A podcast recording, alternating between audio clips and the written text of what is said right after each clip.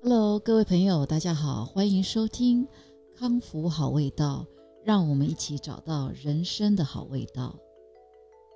今天要来分享我在防疫旅馆第二天 Day Two 的一些心情，还有一些小故事。如果之前有听我的节目，我就知道我之前在纽约陪孩子在念书。呃，因为学期已经呃暂时结束了嘛，所以我们就回来。那目前就是在这个防疫旅馆。我们虽然我们都打了两剂的这个 Pfizer 哦，可是呃台湾的规定还是我们必须呃这个隔离隔离十四天。那住在旅馆的话，要住满十五天。早上，这个这个 Brian 就跟我说：“哦，有有一点受不了了。其实说真的，嗯，隔离真的不是人人都做得到的哈，这是在训练自己的一个心智。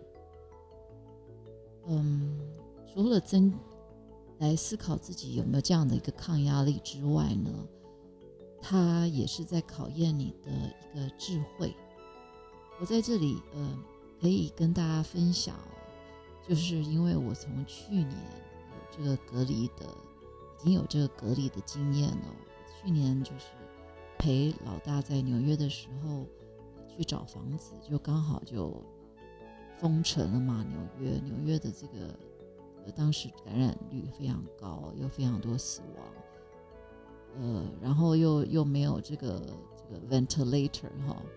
就是呼吸器哦，所以很多人进了医院，啊，好像没几天就就就就就就走了，啊，每天就是在看这个感染率跟这个死亡数，每天都要听这个郭郭某啊郭某州长的直播，嗯，去年已经经历过这样的一个事情，好。好多时间都是待在家里，都不敢出去。偶尔走在纽约的路上，去买呃 grocery 啊，买一些杂货跟买菜，路上没有什么人，都会很害怕。这这都经历过，而且又再加上是呃身处异乡，没有在在国外没有像台湾健保这么方便嘛，也很。真的也很怕得到，呃，在外面传染这个传染到病毒，又或者是回家带给小孩子传染给给他，我心这种心理的压力，去年都都经历过了，所以今年看到呃大家这几天这么紧张，我就想跟大家分享，其实就是把自己的个人卫生习惯做好，口罩戴着，如果非出去不可，口罩戴着。啊，尽量不要在外面跟人家聚餐啊，因为口罩拿下来就是有风险嘛。然后随时就是喷酒精，随时就是洗手，这点个人卫生尽量做到，你应该就没有问题了。也现在也还没有到封城的地步，还是可以出去啊，公园走走，人少的地方走走。大众交通工具非搭的话，也是口罩口罩戴着。手尽量不要去摸脸，基本上就是这样的。真的不要造成自己心理的压力哦。那讲到隔离呢，后来我在房间，因为他打电话跟我说嘛，说哦，真的有点受不了，所以后来我写了一封简讯给他哦，在这边跟大家分享。我就跟他说，嗯，亲爱的宝贝。早上你说快受不了了，妈妈告诉你哦，挑战和困难是人生必经，正可以借此 quarantine 的机会哦，学习如何独处和保持身心健康。科技的研究发现，面对孤独最有效的方法，就是每天至少一点五小时以上的各种运动。那他呃，Brian 他本来就是常常在家里做运动嘛，那一样啊，你在隔离的时候，你尽量做还是做运动啊。那这些运动，因为你在这个房间里，这些运动不需要器具，不需要到健身房。其实你在房间里徒手或者徒步就可以做到的。那要记得穿上鞋子哦，保护你的呃脚踝。你可以做伏地挺身啊，哦，yoga 体操啊，核心肌群啊，拉筋啊。总之，你一天。一点五小时不是叫你一直做哦，你可以分三次做，早中晚，效果会更好。我像我自己就是有时候走，我有讲嘛，我这次找了一个有阳台的，所以我就走到这个阳台，阳台外面走一走啊，故意让自己流汗呐，或者在房间听着这个 podcast，或者是听那个 master class，或者是把这个。电影打开来听听他的这个呃声音啊啊，或者是听音乐啊啊呃来回的走来走去啊，然后伸展啊，就是就是让自己不要一直坐着，或者是眼睛一直盯着荧幕哦。像我刚刚到这个阳台走一走，真的呃其实呃我就跟那时候我就跟 Brian 讲嘛，他他的房间呃。地势比我好，他面对的是外面的马路哦，我面对的是旁边这个公寓的呃后面的呃这个是他他们后面这个阳台，就是晒衣服，然后感觉距离跟 跟我很近哦。那你知道我们隔离在在里面都乱穿啊，服装不整。我其实走到阳台。昨天我不太敢走到阳台，结果今天想说，哎，我戴个口罩就好了，所以我刚刚就是戴着口罩走到阳台，然后在外面这样子，呃，拉拉筋啊，让它流汗，因为台湾真的好闷热哦。我讲，我如果讲这一段，我这个老大如果在我旁边，一定会觉得说，谁看你呀？我不是怕人家看好不好？我也不想让人家伤眼。OK，啊，回到我这个信哈，嗯，我就第一点，我就跟他说，尽量多运动，OK，因为运动会强化人的免疫系统跟自律神经，会让你身心更加平衡，可以有效的驱走负能量。然后第二，你要多喝水，尽量去平衡你的饮食，哦，因为他。前天有跟我讲，他说哦，他也蛮想念我们在纽约，呃，有时候会偶尔吃那个印度料理，诶，他蛮喜欢那个印度料理，很多很多的呃一些香料，哦，我那天已经跟他讲过一番道理了，我就说，说，妈妈之前哦，常常就在训练自己变成一个国际人，就是一个。Global global person，啊，怎么说呢？就是呢，我不会有一定固定某种想要吃的东西，啊，就是尤尤其是如果我们短暂居留在什么地方，那你如果一定要吃那个东西的话呢，你就要去当地的市场去找找看，你就要更用功，啊。做一些研究，看看可不可以找到，然后呢自己煮，或者是找到有你习惯的那个口味啊的地方，有人在做，你就要更用功，不然你就要训练自己，你不会特别想要一定要吃什么，你要试着去吃当地有的呃食物啊，或者是你在这种。不得已的区间内，你必须吃的食物，你就想办法去享受它，不然你就是想办法去去买到你想要的。不要不要去有负能量，就觉得说哦哦，我现在这样的一个状况，我好想念怎么样怎么样一个状况，尽量去克服克服你一些习惯，不要把它。不要把习惯变成一个习惯，跟他我是这样跟他讲所以，当你现在我们现在三餐有人送，你尽量在里面找到乐趣。如果真的不行，Uber Eat 嘛，对不对？你可以点啊，或者是 Panda Food 啊，还是有很多，或者任何餐厅。我想现在很多餐厅都有做外送，所以不要不要这么的沮丧啊。嗯，讲到这个三餐都有人送，可以跟大家分享。刚刚我的晚餐已经送来了，是达美乐披萨。然后今天我的早餐，我的早餐是麦当劳。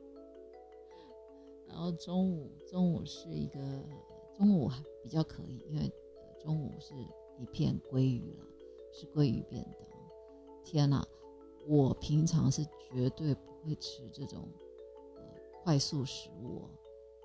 呃，麦当劳啊，或者是呃达美乐啊这种，啊，也难得的机会嘛，对不对？所以我我也跟 Brian 分享，我就说，哇，我觉得我变年轻了，我都都在吃呃很多年轻人吃的东西，试试看。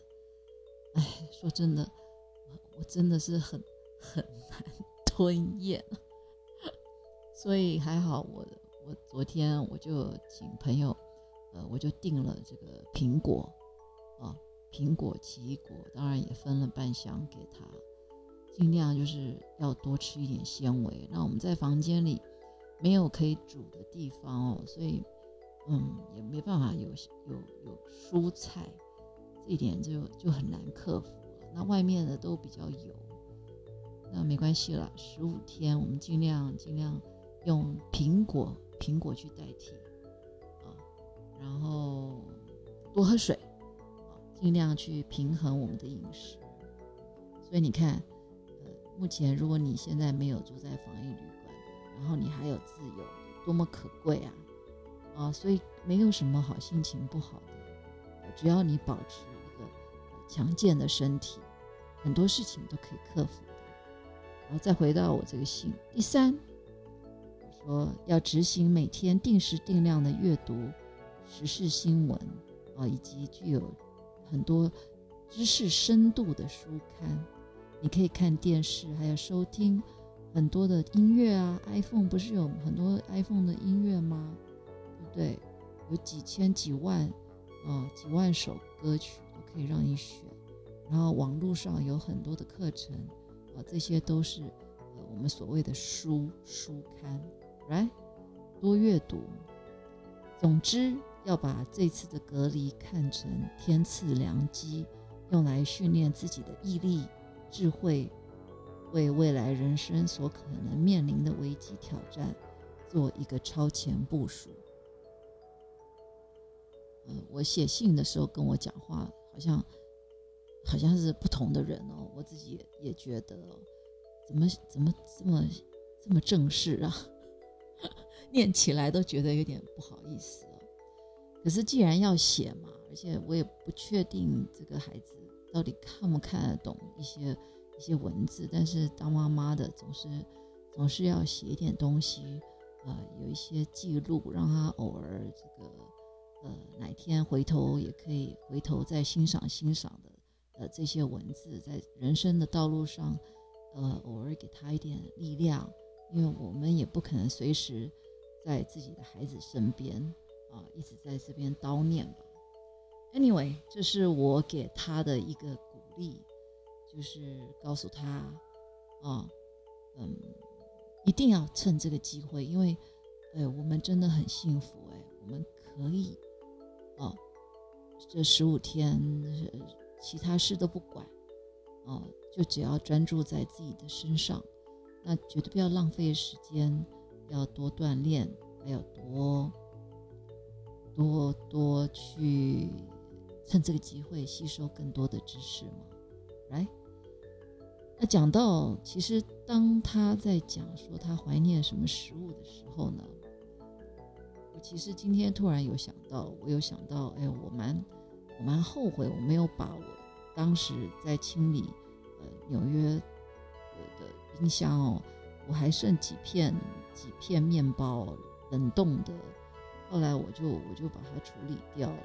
我应该带几片回来，因为其实呃虽然没有什么冰箱，有一个非常非常小的放饮料的冰箱，至少可以放几片啊。那那这个面包其实自己做的面包，它拿出来室温也不需要烤箱，也是也是非常好吃哦。这个自己做的面包的风味真的不一样。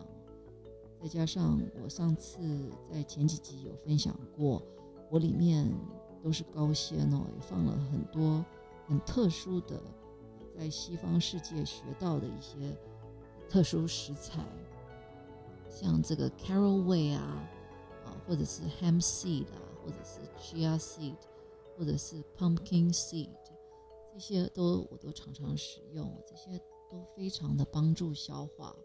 我在我在纽约的时候，我早餐就就会烤个两三片，这个我自己做的面包来吃哦。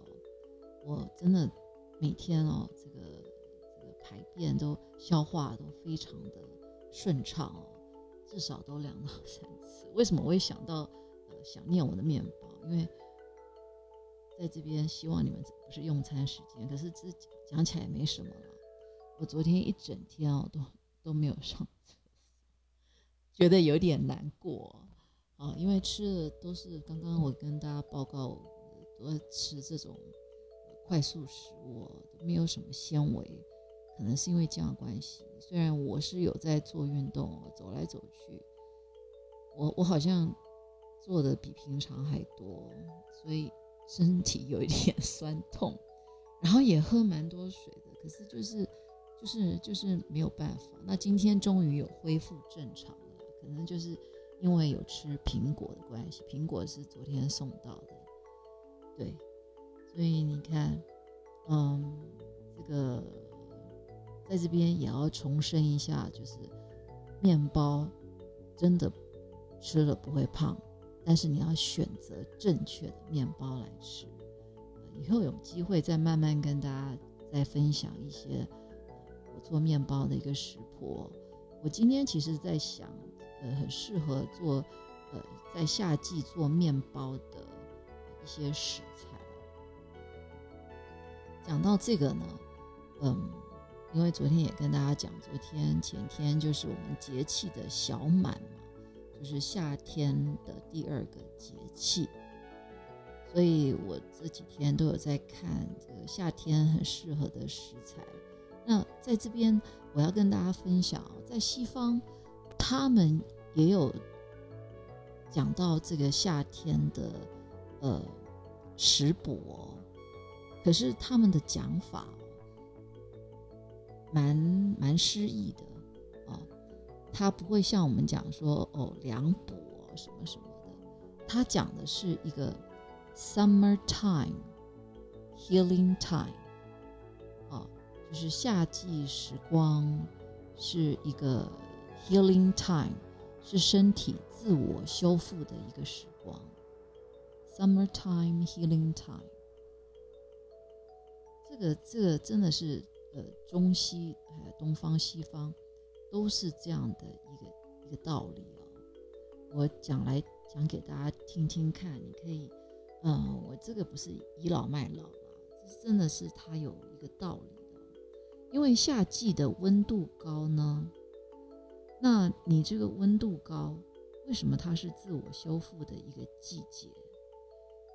因为你身温度高，你就会有身体就自然可以保存多一点的能量。那你如果有多余的能量，你就可以去排毒、去排寒，对不对？所以你要怎么保持自己的夏天的能量呢？啊那你就要去减少能量的消耗。所谓减少能量的消耗呢，不是叫你不要动哦，你错了。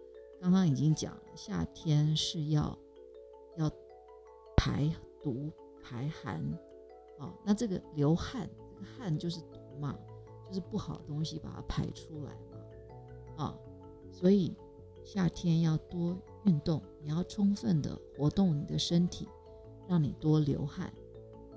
那怎么减少能量的消耗呢？他讲的就是要像呃少熬夜啦，然后尽量保持你心情还有脾气要温和一点，不要那么爱生气啊。像最近大家都一直在呃骂政府啊，或者什么什么，当然有很多不开心的事情了，但是你不要骂骂骂归骂，不要动怒啊。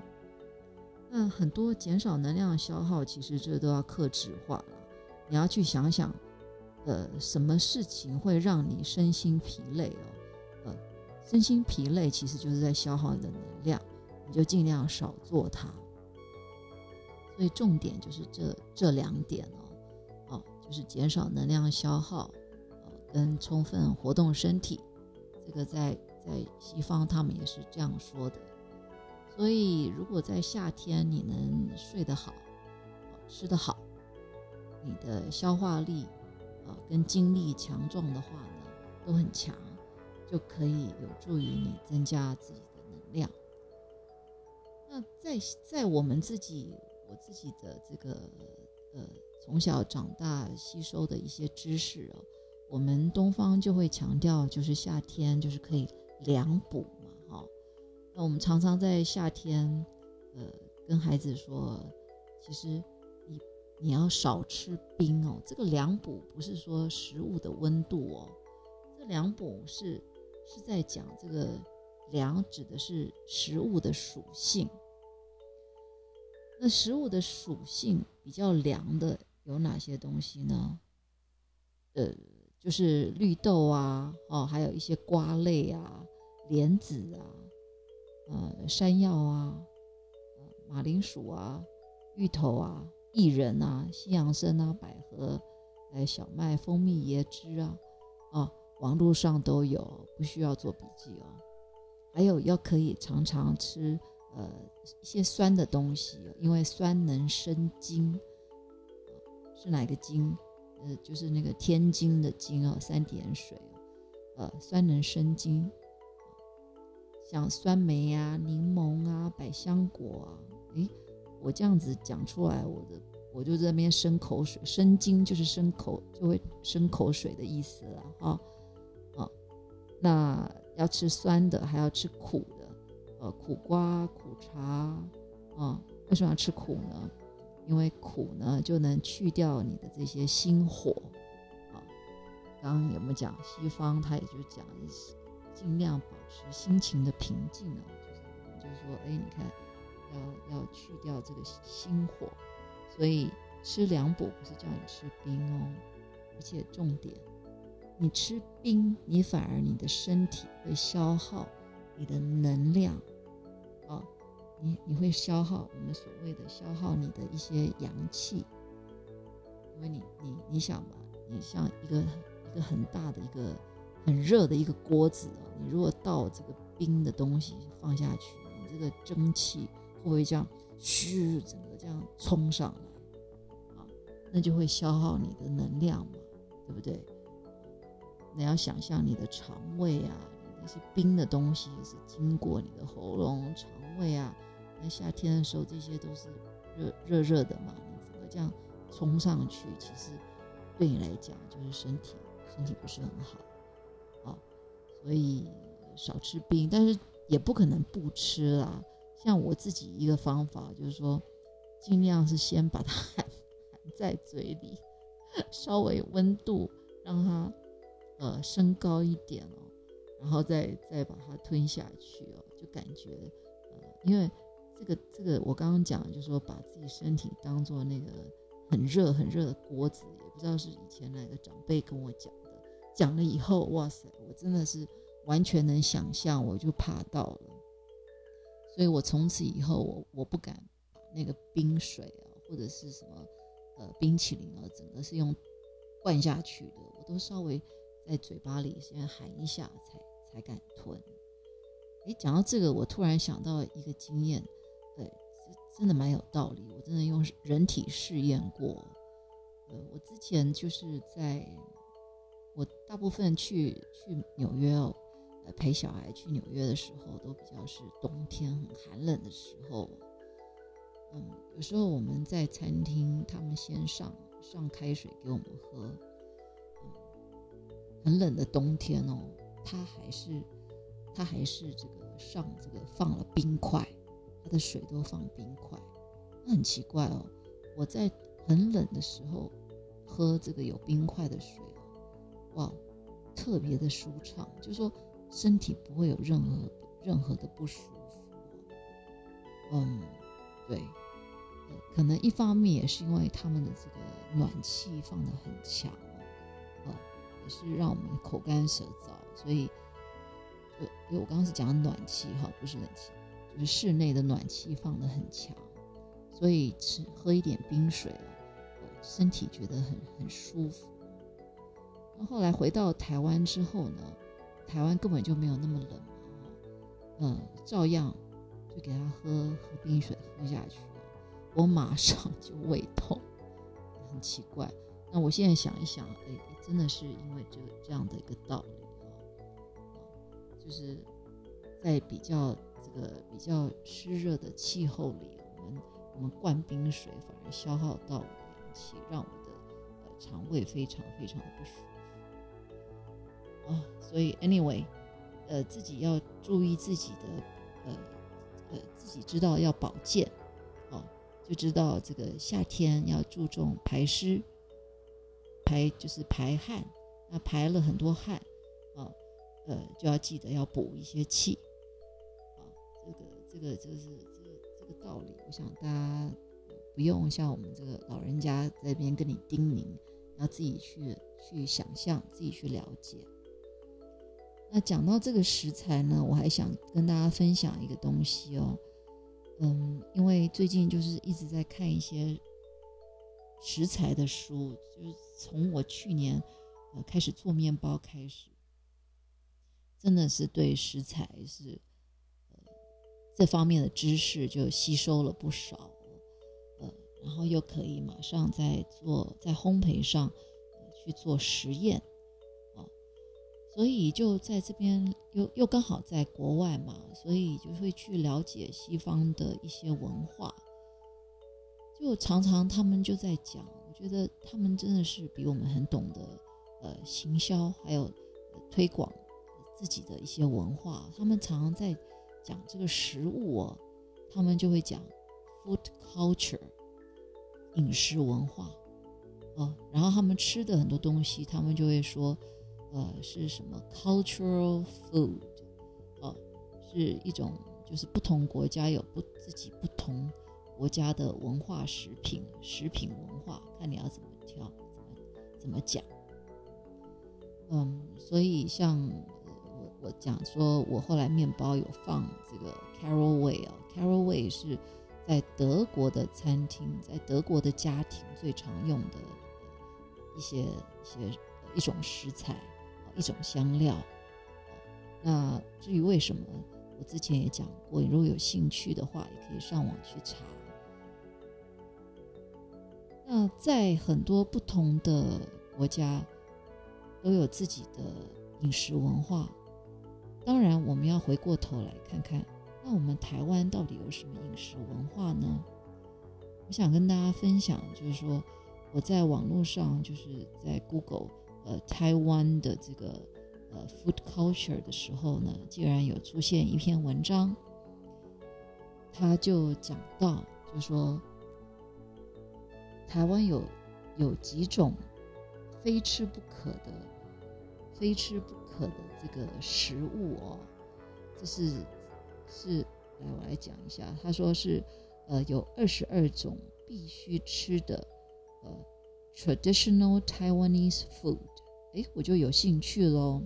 哦，他说是传统的台湾食物，我就点进去了，因为我想说，我至少也吃了几十年嘛，我看看是不是我熟悉的食物。那我在这边跟大家分享一下哈，呃，哪几种？他说的了，是他说的哦。啊，这篇文章他说是牛肉面。卤肉饭、卤味、臭豆腐、蚵仔煎、葱油饼，还有葱 scallion pancake sandwich wrap。诶，它这个是它指的是什么？这个可能是这个葱油卷饼啊，然后还有传统的台湾早餐 （traditional Taiwanese breakfast）。我想他讲的是烧饼油条吧，哈。然后再来是挂包、肉圆、炸鸡，呃，炸鸡应该讲的是盐酥鸡吧，这很 popular。还有他讲的是汤包，还有小笼包、胡椒饼、呃，鸡肉饭。哦，这个这个鸡肉饭哦，他讲的是嘉义鸡肉饭。嗯，然后还有这个 thick pork soup。浓浓的猪肉汤，诶，这个是指什么呢？排骨汤吗？哦，可能是在讲排骨汤了。然后再来就是奶茶，还有珍珠奶茶、爱玉冰，呃，木瓜木瓜牛奶、刨冰、豆花、凤梨酥，哦，林林总总，他讲了二十二种。他说是我们的传统食物，请问你认同吗？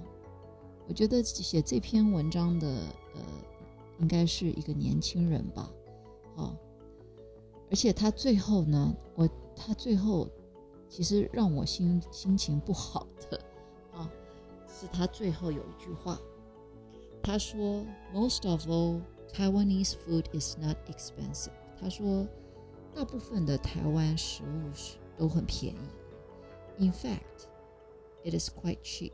他说，事实上是真的很很廉价。他说，Eating locally in Taiwan will not break your budget。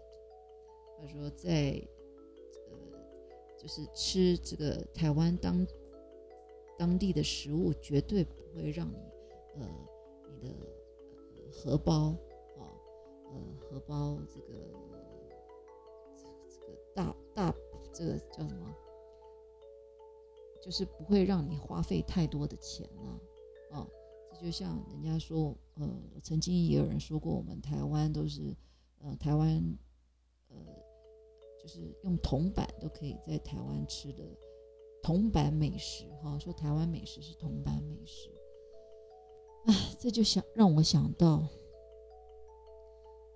前年吧，前年我们在办这个参加时装周的时候，呃，台湾 Fashion Week 的时候，他说台湾的台湾的文化是什么？呃，这些年轻人就说台湾的文化是夜市文化。我同样的觉得非常非常的失望，非常非常的难过。就说我们的文化怎么会这么 cheap 呢？就说你们。会不会你们都没有做功课，都不了解，都不了解台湾台湾的呃土地哦，对自己本身的呃民族文化历史都不了解，还有我们土地种大家这么辛苦呃种出来很多东西，你都不了解，那个才叫文化。其实刚刚讲的二十二点，我们只能。叫做在国外只能叫做 street food，啊，就是街边食物。呃，你要翻的话就是路边摊食物吧。street food 其实不能说是饮食文化，我不知道你会不会这样子认同。它不能代表一种文化，啊，像我从小在家里，我长到长这么大。我在家里没有喝过一一杯奶茶，我也没有吃过，呃，这个这个珍珠奶茶。这真的是长大以后，长大以后就是爱爱喝饮料的人，后来变成一种流行。所以，流行它它是文化吗？流行它未必是一种文化。所以我对刚刚那篇文章。我我是一个很大很大的一个 question mark。我们在跟国外就说，如果你把自己的文化讲得很 cheap，呃，外国人是不会很尊重你的。你看，他们可以把他们很简单的一个食材哦，哦，讲一个香料，呃，讲的他们文化历史深远哦，哦，呃，像印度，我们也知道印度文化很久，它是靠什么来做宣传的？就是靠他们的香料啊，来，我我们我们如果是靠我们的 street food，靠我们的夜市来 promote 自己，我不相信有任何一个连可能自己都没办法尊重自己哦，呃，外国人怎么可能来尊重、appreciate 来欣赏我们的一个呃我们这样的一个民族，或者是我们所谓的一个文化？像我。在国外，我会怎么样讲到我们有什么特别的呃食物呢？我第一，我就是讲一个我们的 tea，我们的茶，哇，大家马上啧啧称称奇，因为他们很了解。像在呃西方国家，其实他们是很 appreciate 我们东方的，我们中国或台湾。台湾的茶现在是非常非常的有名，他们去买，他们都知道，他们会很想很想要买台湾茶，因为它越来越少，而且它的风味真的是让人印象深刻哦，会觉得很有深度，而且我们的土地真的是非常的，为什么国外以前荷兰人会帮我们取叫 Formosa？我们真的是宝岛哎，我们真的种什么像什么，我们什么都种得出来也可能是因为这样子，呃，所以大家不是那么 appreciate。那很多很多的国家哦，他们为什么会很很很 appreciate？呃，会会会非常对他们自己种出来的某些呃食材这么的重视，这么的尊尊敬哦，就是因为他们的。土地比较贫瘠，所以他们难得种出来的东西，哇，他们就奉为这个真的是他们的文化的一部分。那我们不能，我们真的是太幸福了，所以大家就不会去呃珍惜我们这样的一个文化。哦你看，我们我们是水果水果之王，我们这个宝岛，你有没有觉得你们出国？有有有吃到哪个国家的水果比我们的好还好吃还好还多吗？啊，像美国就没有没有莲雾哦，他们连莲雾我讲给他听，wax apple，他们都不知道长什么样子呢。哦，他们到台湾吃到我们的水果，简直是惊艳，印象深刻，是不是？所以光是水果，我我们就讲不完了。哦，还有还有很多很多东西，但是从这个角度去想，你是不是要思考看看，什么样的食物、什么样的食材，在你的成长的过程，你的印象很深刻，而且那个是会常常出现在你们家族聚餐或者是节庆，哦，像过年或者过一些重要的节日时候。餐桌上常常会出现的那个才叫文化。OK，我只是要提醒大家，像我，呃，我我也思考了一下，什么东西，呃，在国外我真的很少很少见到，可是呢，呃，当当我们闻到，我们就知道，就说哇，这就是我我们台湾有的东西，而且。很多东西加了它都很惊艳哦。举例来说，红葱头在很多的拌面呐，哦，或者是卤肉啊，里面都会放上呃这个红葱头的味道，是不是？我们我们家家户户都很会卤肉哦，像刚刚有讲到这个卤味啊，这个卤味里面啊，卤味里面的这个香料。哎，这就是我们的文化哦，这个我这个我我可以认同啊，所以你要知道，这个卤的还有这个腌制的东西，这真的是我们文化的一部分。因为过去，呃，生活比较大家人民生活比较没有那么富裕嘛，那怎么把食材保存的比较久？那就要靠卤啊，啊，靠腌制，因为大家不是每个人都有很多的冰箱，哦，然后再加上我们的天气就比较闷热，所以用用呃腌制的食品，它就比较可以保存久一点。像我是客家人嘛，我的这个阿婆啊，还有我的我的外婆，都非常会做这种呃腌制品。还有卤东西，就是家里常常，呃，像有吃这个红曲，用红曲这个去做蒸肉啊。那这个红曲红曲酒酿，红曲酒酿，呃，我在去年我也把它把记忆中的这个味道，我也把它重新呃做出来，我也很高兴。呃，像这样的腌制的腌制，还有很多的瓜类啊。像我外婆，呃，她可以把西瓜，西瓜的那个白色，就是吃了那个红色的肉，吃完之后呢，不是有那个绿色的皮跟那个白色的部分吗？她把绿色的皮刮掉，只有丢掉这个绿色的部分，她还把白色的部分又腌制，就变成很好的脆瓜。就是我我们台湾人其实有很多很多的智慧，我们是不浪费食材。就是这种智慧啊，也是形成我们文化的一部分。所以，当你在强调很多很多的文化，你也在顺便在强调我们的智慧啊。所以，有些东西你要在呃要懂得 promote 自己啊，因为这都是你你你品牌的一部分嘛，你是你自己的品牌。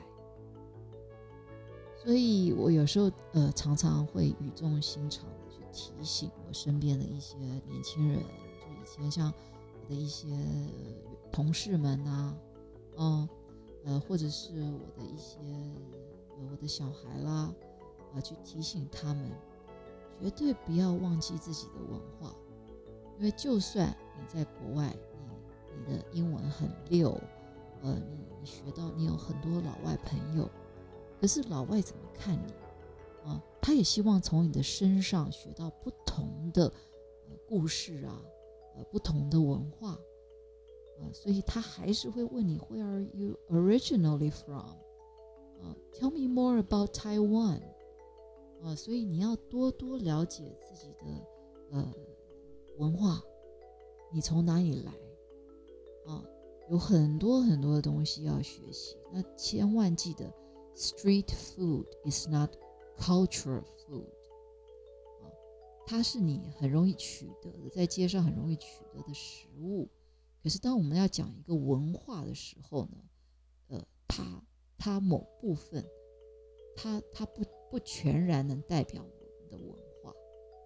OK，哦，还有我们也很会做豆类食品，对不对？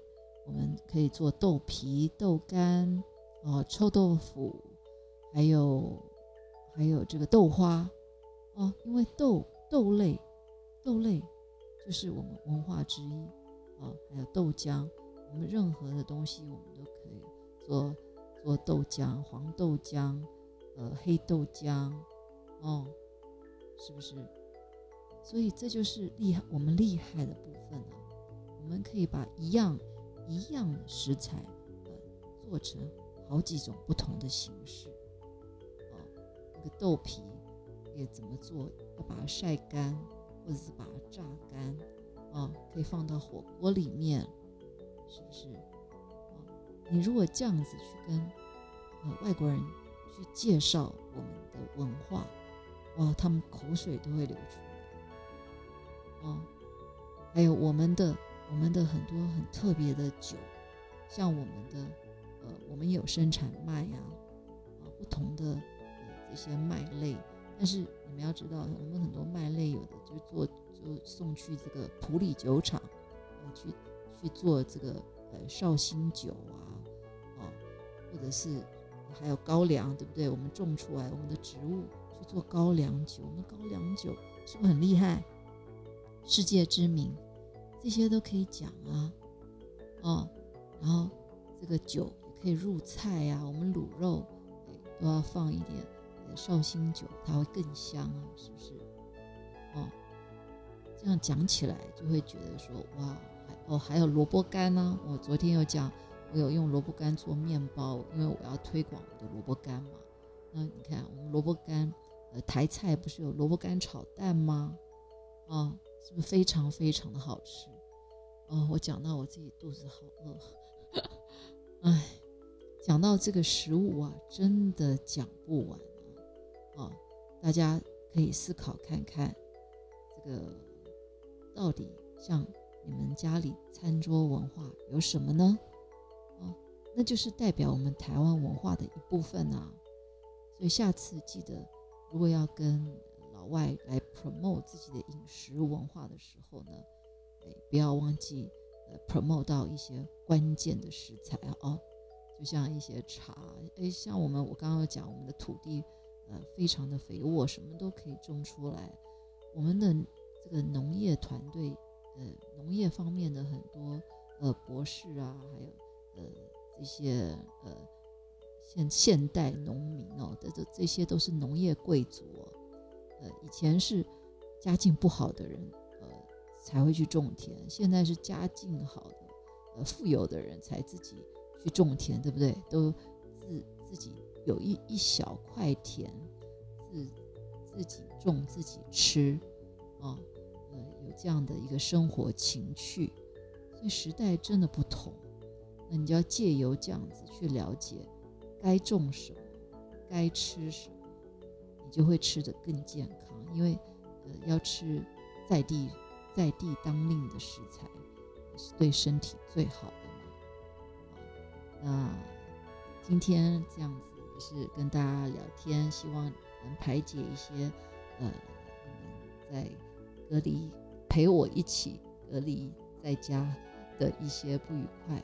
其实真的不要不愉快啊，把专注力拉到自己身上，拉到自己身边啊，多多关心呃。身边的人，啊，趁这个机会，呃，问候一些平常没有呃打招呼的呃长辈或者是朋友，啊，或者是关心自己吃的东西，关心自己用的东西，